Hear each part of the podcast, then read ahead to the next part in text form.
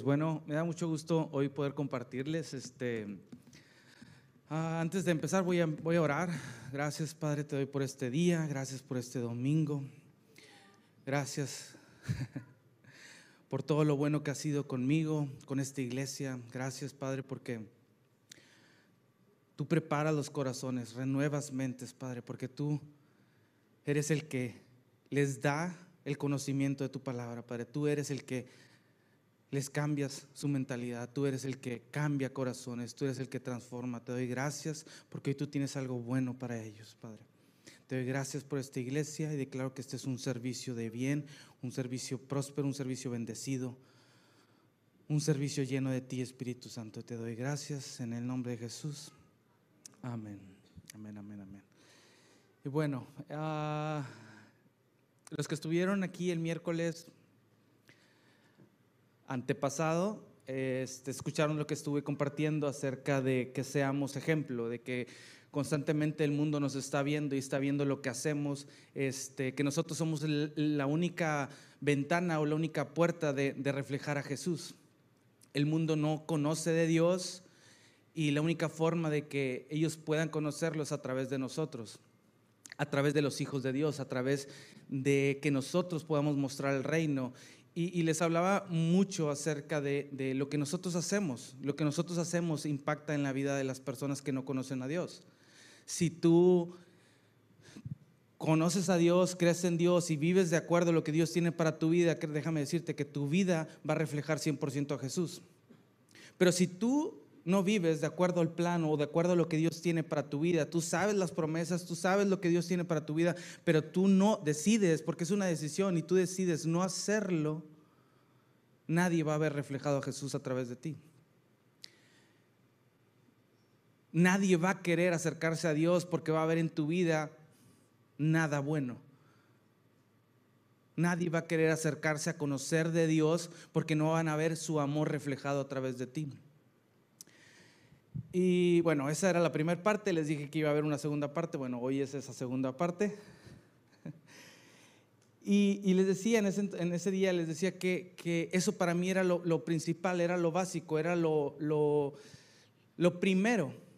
Conoces de Dios, transforma tu vida, y es un hecho que va a haber cambios en tu forma de ser. Es un hecho que va a haber cambios en cómo hablas, cómo caminas, cómo ah, amas a las personas. Es un, va a haber un cambio y ese es un hecho. Y eso es lo primero que tú vas a notar.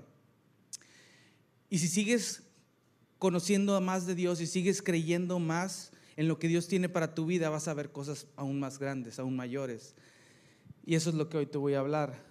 Lo primero que llama la atención a las personas que no creen en Dios es nuestra forma de ser. Que, hubo cambios en nuestras vidas y eso es lo que llama la atención, pero también hay otra cosa que llama la atención a la gente, la demostración de poder. Y te voy a leer, te voy a leer varios, anoté muchos, no creo leerte todos, pero um, Marcos 16, 12 dice, Tiempo después, Jesús apareció en otra forma a dos de sus seguidores que iban caminando desde Jerusalén. Aquí se está hablando en un tiempo donde Jesús ya había resucitado y dice en la palabra que él estuvo, después de que resucitó, muchos piensan, no, pero resucitó y Dios se fue, digo, y Jesús se fue rápido al cielo y, y tan tan. No, Jesús resucitó al tercer día y dice la palabra que estuvo 40 días caminando aquí en la tierra, estuvo 40 días enseñando aquí en la tierra. Y durante ese tiempo, aquí dice que tiempo después Jesús apareció en otra, dice que se les apareció a sus discípulos y les enseñaba. Y dice aquí que Jesús apareció en otra forma a dos de sus seguidores que iban caminando desde Jerusalén hacia el campo. Ellos regresaron corriendo para contárselo a los demás discípulos, pero ninguno les creyó. Incluso más tarde se apareció a los once discípulos mientras comían juntos los reprendió por su obstinada incredulidad, y, quiero remarcar la palabra incredulidad, porque más adelante la vamos a estar viendo, porque se habían negado a creer a los que lo habían visto después de que resucitó. Entonces les dijo, vayan por todo el mundo y prediquen la buena noticia a todos. El que crea y sea bautizado será salvo, pero el que se niegue a creer será condenado. Estas señales milagrosas acompañarán a los que creen. ¿Qué señales milagrosas? Expulsarán demonios en mi nombre, hablarán nuevos idiomas, podrán tomar serpientes en las manos sin que nada les pase, y si beben algo venenoso no les hará daño. Pondrán sus manos sobre los enfermos y sanarán. Estas señales seguirán a los que creen. Pero si tú no crees, esas señales no te van a seguir. Yo te soy honesto y mira, uh, el diablo, y, también es parte de lo que te decía el, miércoles, el diablo constantemente va a estar tratando de que tú dejes de creer. El diablo va a tratar de que tú dejes de creer por las promesas que Dios tiene para tu vida. Y te voy a dar un ejemplo. Ah, yo cuando empecé a compartir, cuando me, empecé a compartir en el grupo de jóvenes y luego me invitaba el pastor a que compartiera en la iglesia, Hubo un tiempo donde, y, esto sucede, hubo un tiempo donde el diablo me estaba atacando, constantemente atacando, atacando y atacando. Y yo creía por mi sanidad, compartía sobre sanidad y, y, venían achaques a mi vida, venían dolores. Y yo decía, es que Dios, ¿cómo puede ser posible? Yo sé que yo soy sano, pero estoy viviendo con esto. Y fue una lucha y hubo un tiempo, un, periodo a lo mejor de dos o tres meses donde yo estaba constantemente una cosa tras otra, una cosa tras otra. Y yo decía, es que Dios, este no es el, el plan, esta no es la voluntad que tú tienes para mi vida. Y me acuerdo que en un día de frustración yo le dije a Dios, Dios, ¿sabes qué? Esto no se los comenté a los pastores, pero yo en mi relación con Dios yo le dije, Dios, creo que la única que le platiqué una vez platicando fue pues, a Mariana, que es mi esposa, y a Yagna, me acuerdo que también le platiqué esto y le dije, que yo le decía a Dios, Dios, ya no me pongas a compartir. Yo ya no quiero compartir, yo ya no quiero eh, que me des la oportunidad de compartir. Yo no sé cómo le vas a hacer, pero yo no quiero. Y en ese tiempo me tocaba una vez este, al mes compartir aquí en la iglesia. No estábamos aquí, estábamos en el edificio viejo. Y era tanta mi frustración porque yo veía que no estaba viviendo lo que, lo que Dios tenía para mi vida. Y yo le dije a Dios, Dios, no me pongas. realmente ahorita no estoy estoy angustiado, estoy, tengo problemas, no quiero que me pidas que comparta. Y Dios me escuchó. Dios, Dios, Dios nos da la libertad, Dios no te va a obligar a hacer cosas que no quieres hacer. Y me acuerdo que por quién sabe qué, en ese mes o dos meses los pastores no me pidieron que compartiera. Y realmente en ese tiempo yo me dediqué a recibir. Dios trató conmigo y entendí esto. Entendí que el diablo lo que estaba tratando de hacer era pararme, era dejar que yo siguiera creyendo lo que Dios tenía para mi vida. Yo ya sabía, Dios, Dios ya me había mostrado que Dios me había llamado a compartir, a ser de bendición para los demás a través de lo que yo compartiera. Pero el diablo sabía eso y lo que estaba tratando es de pararme y de decirme, ¿sabes qué? Tú no, tú no eres elegido, tú no, tú no eres bendecido, tú no eres prosperado, tú no eres sano, tú no eres un hijo de Dios. Eso es lo que el diablo estaba tratando constantemente. Y, créeme, créeme, créeme, trataba, luchaba y luchaba y luchaba por mantenerme en, fe, hasta que un día entendí, ¿sabes qué? Si yo dejo de compartir, a lo mejor yo no me sentía perfecto para subirme y compartirles de algo, pero, pero si yo dejaba que el diablo ganara, yo no iba a cumplir lo que Dios tenía para mi vida. Yo no iba, Dios tenía unos planes grandes para mi vida y sigue teniéndolos, pero si yo me hubiera detenido y yo hubiera decidido dejar de creer en lo que Dios había puesto en mi vida, ahorita a lo mejor ni estuviera aquí. A lo mejor ahorita en lugar de creer por sanidad ya hubiera dejado de creer en sanidad, hubiera dejado de creer en finanzas, hubiera dejado de creer en muchas cosas. Pero uno, uno decide, y yo cuando decidí, ¿sabes qué? Dios, no me siento preparado y no me siento listo, y ahí fue cuando entendí que no soy yo y es Dios a través de mí, que Dios me usa y no es que yo sea ah, muy bueno para hacer esto porque realmente no, en la escuela ni siquiera eh, me presentaba cuando me tocaba exponer. Y, y, es real, reprobé muchas materias gracias a eso, porque realmente mm, esa clase que me tocaba exponer no iba, decía que me sentía mal y no iba. Entonces entendí esto y me, y me, encanta porque cada vez que me voy a subir y siento temor, siento miedo, me siento, ¿sabes qué? No estoy listo. Recuerdo en aquel momento y recuerdo que, y, digo, ¿sabes qué? Diablo, aunque traigas miedo a mi vida, el diablo, eh, eh, el miedo lo único que hace es recordarme que no soy yo y que es Jesús a través de mí, que es Dios a través de mí. Y me encanta porque el diablo hasta ya se cansó de, meterme miedo a mi vida porque sabe que eso no va a funcionar, sino me va a dar más herramientas para que yo siga haciendo lo que Dios me ha llamado a hacer. Entonces, ah, aquí me gusta porque imagínate, en lo que te estaba leyendo, dice que, que vayamos por todo el mundo y prediquemos la buena noticia a todos, las buenas noticias sobre Jesús. Pero también me llama mucho la atención que, Jesús se les presentó a sus discípulos, pero ninguno les creyó. Los reprendió porque había incredulidad, porque no creían que Jesús había resucitado y que estaba ahí en la tierra. Y pasó varias veces. Me encanta el ejemplo de Tomás, que, que Tomás dijo, literal, yo no voy a creer que Jesús resucitó hasta que yo no vea los hoyos y los, los huecos de los clavos y su costilla. Y, y Jesús se le aparece y le dice, Tomás, toca, ve a través de esto. Entonces, hay dos tipos de personas. ¿Tú cuál quieres ser? ¿La que cree en las promesas de Dios? ¿O la que necesita ver cosas, ver milagros, ver que Jesús se les aparezca y les enseñe que realmente Él pagó por ti? Yo quiero ser de las personas que cree sin ver. Porque dice en la palabra que bendito es el que, el que cree sin haber visto. Yo nunca he visto a Dios físicamente, yo nunca he visto a Dios ah, cara a cara, pero te puedo decir con toda certeza y con un corazón realmente sincero, Dios existe y Dios es real y yo lo he vivido. No lo he visto con mis ojos, pero yo creo en Él y yo sé que, es, que existe y que es real.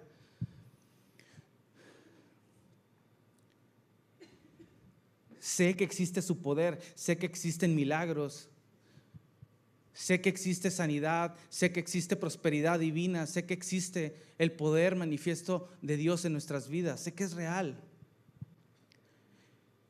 Que el diablo ha querido robarme eso muchas veces, que el diablo ha querido robártelo a ti muchas veces.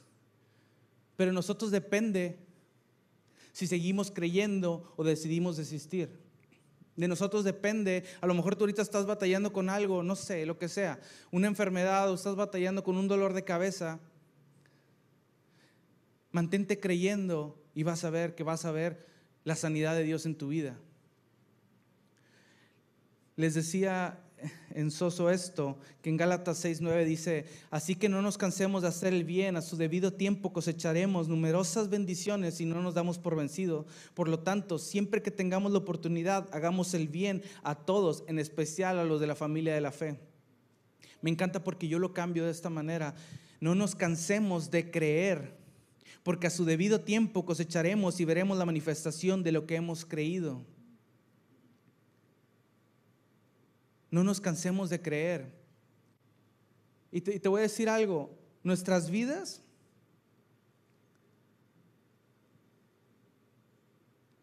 Nuestras vidas reflejan a Jesús constantemente. Te decía el, miércoles, lo primero es en, nuestra forma de ser, pero otro es también en, en los milagros. Y fíjate esto, en Juan 2.23 dice, cuando estaba Jesús mucha gente no creía. Mucha gente no creyó en Jesús hasta no ver los milagros que Jesús hacía. Juan 2.23, estando en Jerusalén en la fiesta de la Pascua, muchos creyeron en su nombre, vieron, viendo las señales que él hacía. Solamente porque vieron las señales que él hacía fue que ellos creyeron. Juan 4.47 Dice, cuando supo que Jesús había ido de Judea a Galilea, fue a verlo y le rogó que se dirigiera a Capernaum para sanar a su hijo, quien estaba al borde de la muerte. Jesús le preguntó, ¿acaso nunca van a creer en mí a menos que vean señales milagrosas y maravillas? Señor, por favor, suplicó el funcionario, ven ahora mismo antes de que mi hijo se muera. Entonces Jesús le dijo, vuelve a tu casa, tu hijo vivirá. Y el hombre creyó lo que Jesús le dijo y emprendiendo el regreso a su casa, su hijo fue sano.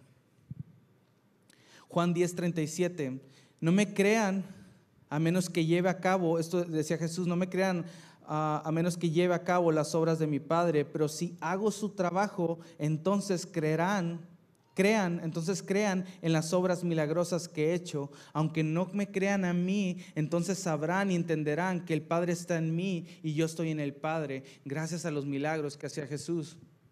Y por último, Juan 14, 11. Solo crean que yo estoy en el Padre y el Padre está en mí, o al menos crean por las obras que me han visto hacer. Les digo la verdad, todo el que cree en mí hará las mismas obras que yo he hecho y aún mayores, porque voy a estar con el Padre. Aquí terminé con este, porque este me encanta, porque dice que todo el que crea en Jesús hará las mismas obras que Él ha hecho y aún mayores, porque Él va a estar con el Padre.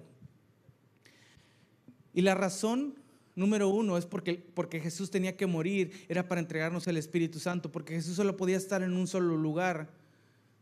Pero ahora, déjame decirte que el Espíritu Santo está en cada uno de ustedes. Ya no es uno, sino es muchos. Y lo que me encanta es que todos estamos llamados a hacer las mismas obras que hizo Jesús y aún mayores. Y si la gente no cree en lo que nosotros hacemos, en, lo que, si la gente no cree por tu testimonio, por tu, forma de vivir, que honra a Dios, créeme que lo único que, va a creer es cuando vea haciendo milagros.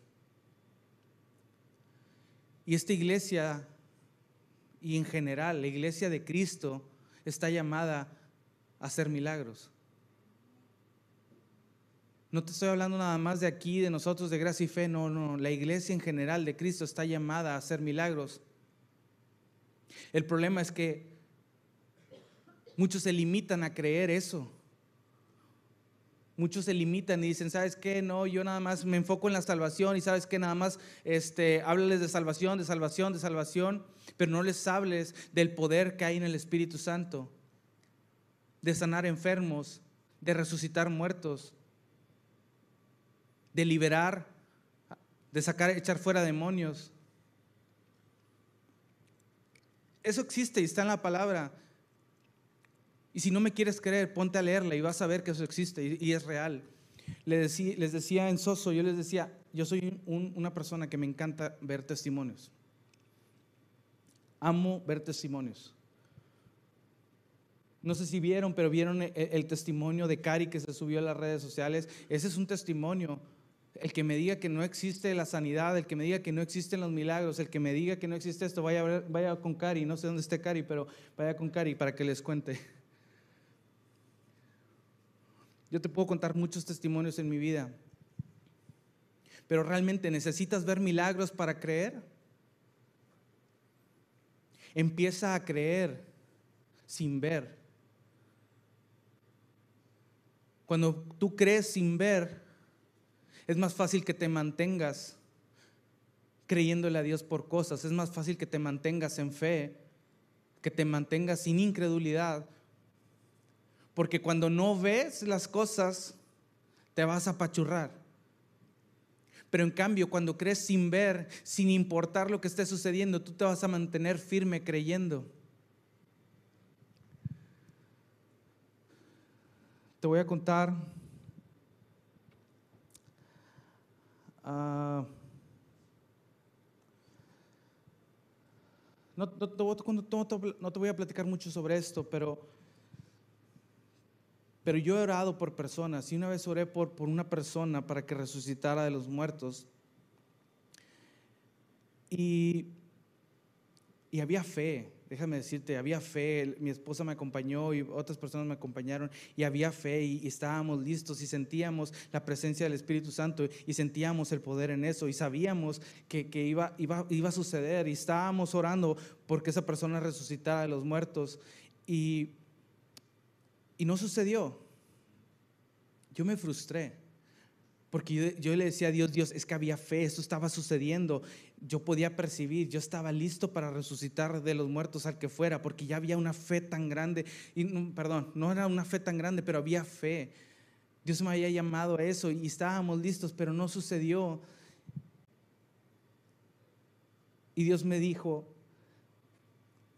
por un punto llegué a decir, sabes que yo ya no vuelvo a orar por enfermos, yo no vuelvo a orar este, para que alguien resucite, yo ya no lo vuelvo a hacer. Pero, pero Dios me recordó y me dijo, a ver, si tú dejas de hacerlo, ¿cuándo vas a ver mi poder manifestado? Si tú dejas de orar por enfermos, a lo mejor ahorita no lo viste, pero si tú dejas de hacerlo, ¿cuándo piensas o cuándo crees que lo vas a ver?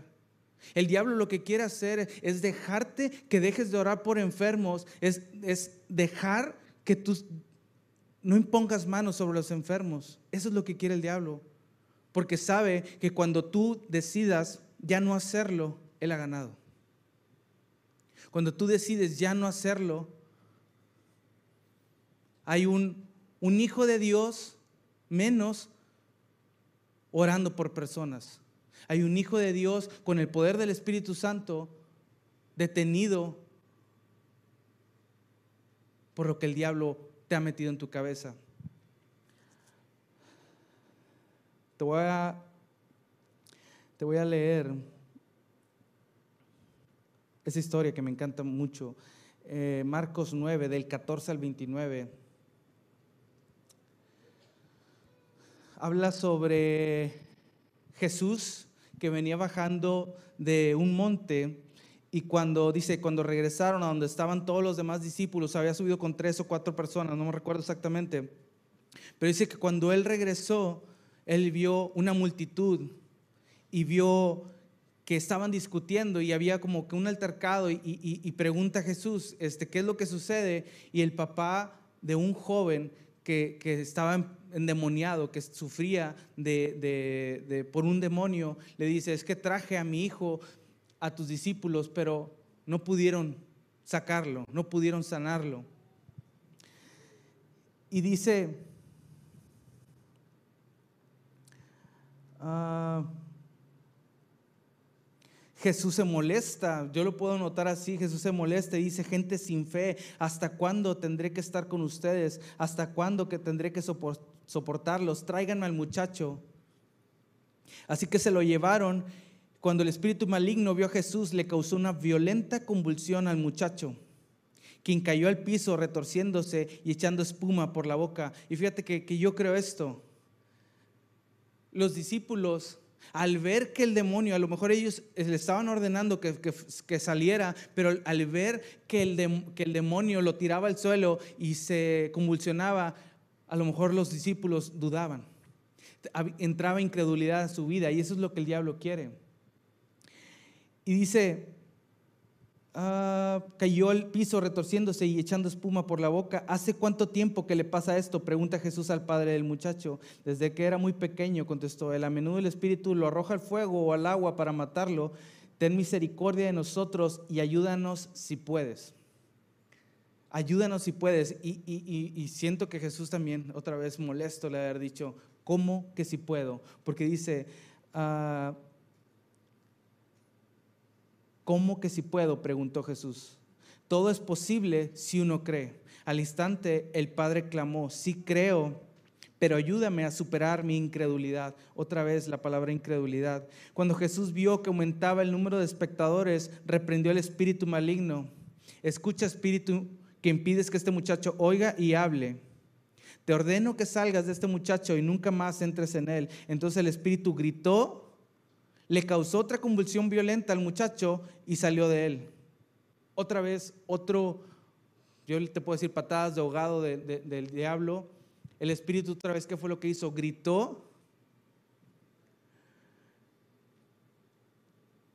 y cayó otra vez el, el, niño y de hecho dice, más abajo dice que parecía que estaba muerto y que la multitud decía que estaba muerto. Para mí es otra de las cosas por la que yo digo, ¿sabes qué? A lo mejor los discípulos veían eso y entraba incredulidad en ellos y esa es la razón por la que no podían sacar al demonio. Y dice, ah, pero Jesús lo tomó de la mano, Bueno, el muchacho quedó como muerto, un murmullo recorrió la multitud, está muerto, decía la gente, pero Jesús lo tomó de la mano y lo levantó y el muchacho se puso de pie. Más tarde, cuando Jesús quedó a solas en la casa con los discípulos, ellos le preguntaron, ¿por qué nosotros no pudimos expulsar ese espíritu maligno? Jesús contestó, esta clase, esa clase solo puede ser expulsada con, con oración y ayuno mucha gente piensa y que era el demonio, que era muy poderoso y que no podían sacarlo, pero en realidad no era. No está hablando ahí acerca del demonio, está hablando acerca de la incredulidad. Y muchas veces en nuestra vida hemos tenido incredulidad. Hay fe porque existe fe, pero ha habido incredulidad. A lo mejor tú estás orando por sanidad de tu cabeza, a lo mejor estás orando por sanidad de tu cuerpo, pero en tu mente sigues viendo lo natural y no estás viendo lo espiritual. Sigues viendo lo natural, el dolor que está ahí, pero no estás viendo en lo espiritual que ya fuiste sanado por la llaga de Cristo. Y es más grande lo que nosotros tenemos en nuestra mente, lo que nosotros creemos en nuestra mente, que eso es lo real y así tiene que ser, pero no es así. Cuando tú tomas de lo espiritual, lo espiritual transforma lo natural. No pienses al revés, no pienses que primero tiene que cambiarse lo natural para que lo espiritual entre. No, no, no es así. Primero es lo espiritual y lo espiritual es lo que cambia y transforma lo natural.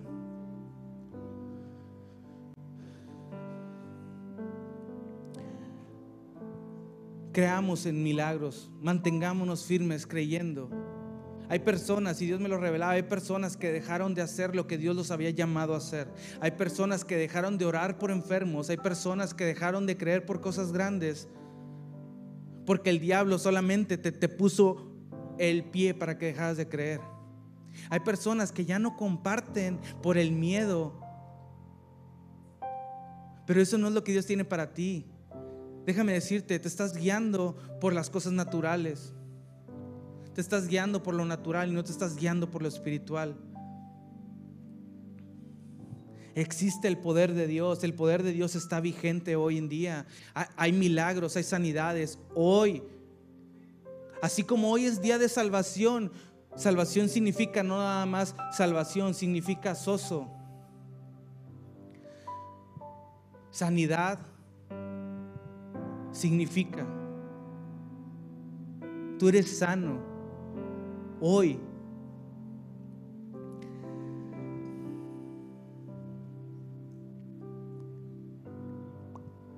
Tengamos hambre por más de Dios.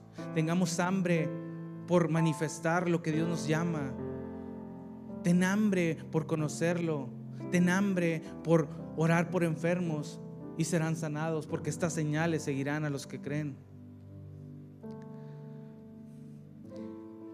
Y Dios me decía, si no somos nosotros la iglesia, si no somos nosotros los hijos de Dios que creemos por eso, si no somos los hijos de Dios que imponemos nuestras manos sobre los enfermos, ¿quién lo va a hacer?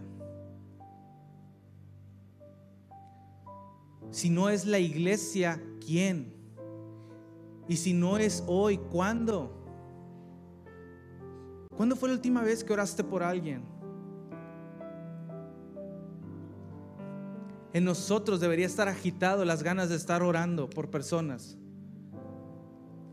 En nosotros debería estar un, deseo por sanar enfermos. En nosotros debería estar, sin importar lo que diga la gente, sin importar lo que piense, nosotros vamos a hacer lo que Dios nos ha llamado a hacer, porque lo que Dios te llama a hacer es muchísimo más grande de lo que piensas o imaginas. En esta iglesia yo sé que tú has visto que los domingos ahora hay personas, hay un equipo de oración que estamos ah, orando por los que tengan necesidad, por cualquier petición, por sanidad. Y créeme que esto es algo que, el pastor, que Dios le reveló al pastor y que, y que creemos que va a haber sanidades, que va a haber milagros. Yo he aprendido esto He orado por muchas personas, a veces he visto sanidad, a veces no, pero a veces es más grande el, miedo que entra en mi cabeza de decir, hijo, y si no es sana y voy a orar por ella, y qué pena, y, y luego qué le voy a decir, qué voy a hacer. Pero ¿sabes qué pasa? Cuando yo olvido todo eso, cuando yo dejo de concentrarme en eso, dejo que el poder de Dios actúe.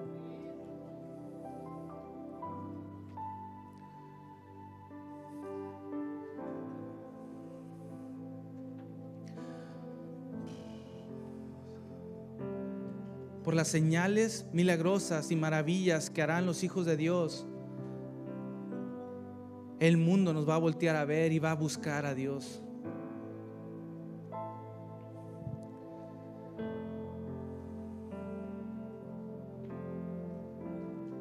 Yo soy una persona que, que a pesar de lo que he vivido, he creído en sanidad y he caído al hospital, he creído por, por cosas y, he, he, batallado, pero sabes que nada, nada, nada me va a detener de seguir manteniendo mis pasos firmes y seguir creyendo lo que Dios me dice. Si en su palabra dice eso es real, yo no voy a cuestionar su palabra, si la palabra lo dice, así es y yo voy a buscar y voy a ver la manera, pero yo voy a manifestar lo que dice su palabra.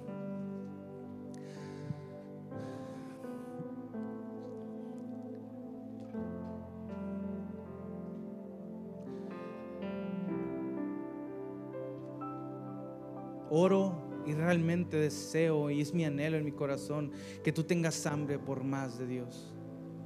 Que tú veas y creas por más. Que tú anheles y desees los dones del Espíritu Santo. Que tú busques y busques y busques y te mantengas toda tu vida buscando a Dios, buscando más de Él, obteniendo más de Él.